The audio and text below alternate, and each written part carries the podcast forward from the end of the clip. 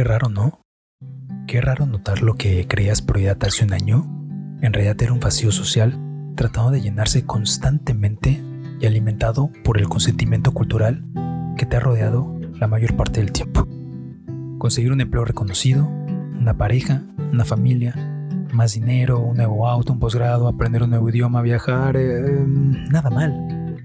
Pero sin analizar las razones que mueven esos deseos, hoy, el último día del 2020, podría considerarlo como negligente para la esencia del individuo. Y es que cuando finalmente dejas de luchar contra esos impulsos y decisiones que ni uno mismo logra entender, es entonces cuando el cuerpo gentilmente interpreta para ti esas razones desde una directriz que no sabías que vive y ha vivido paralelamente dentro de ti todo este tiempo. Ahora, en lugar de una eterna lucha interna, de repente es como si todos los sentidos y capacidades se agudizaran, trabajaran el doble rápido, como si se hubieran quitado esas piedras a las cadenas de una bicicleta y ahora las pedalean más rápido. Mm, volviendo al motor de los deseos pasados, ¿por qué anhelar algo que se ha encontrado en ocasiones anteriores? ¿Por la expectativa de algo mejor? ¿Porque aún no se cumple como se había visualizado? ¿Por mero y mundano capricho? Nah, güey. La verdad es que siempre fueron expectativas de terceros.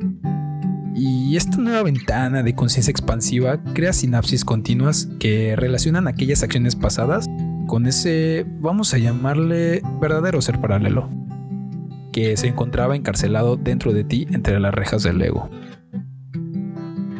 Ahí es donde te hace sentido las cosas.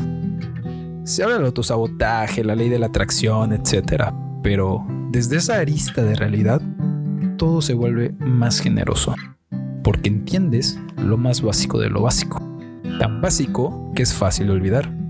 El cuerpo solo intenta sobrevivir. Y no me malinterpretes, no hablo de psicodelia ni herramientas naturales que dilatan puertos sensoriales específicos. Me refiero a un simple encierro de ¿qué quieres? Porque un año no fue, ¿eh? ni nueve ni ocho meses. Vamos a ponerle tres, cuatro meses. Algunos meses de encierro para entender que todos estos años estuvimos trabajando en olvidarnos de nosotros mismos. Y con qué empeño tanto que cada año recordábamos olvidarnos asistidos por 12 uvas, reforzando y acumulando los mismos deseos de siempre.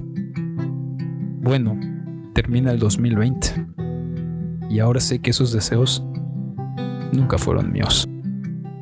Al menos eso es algo, ¿no?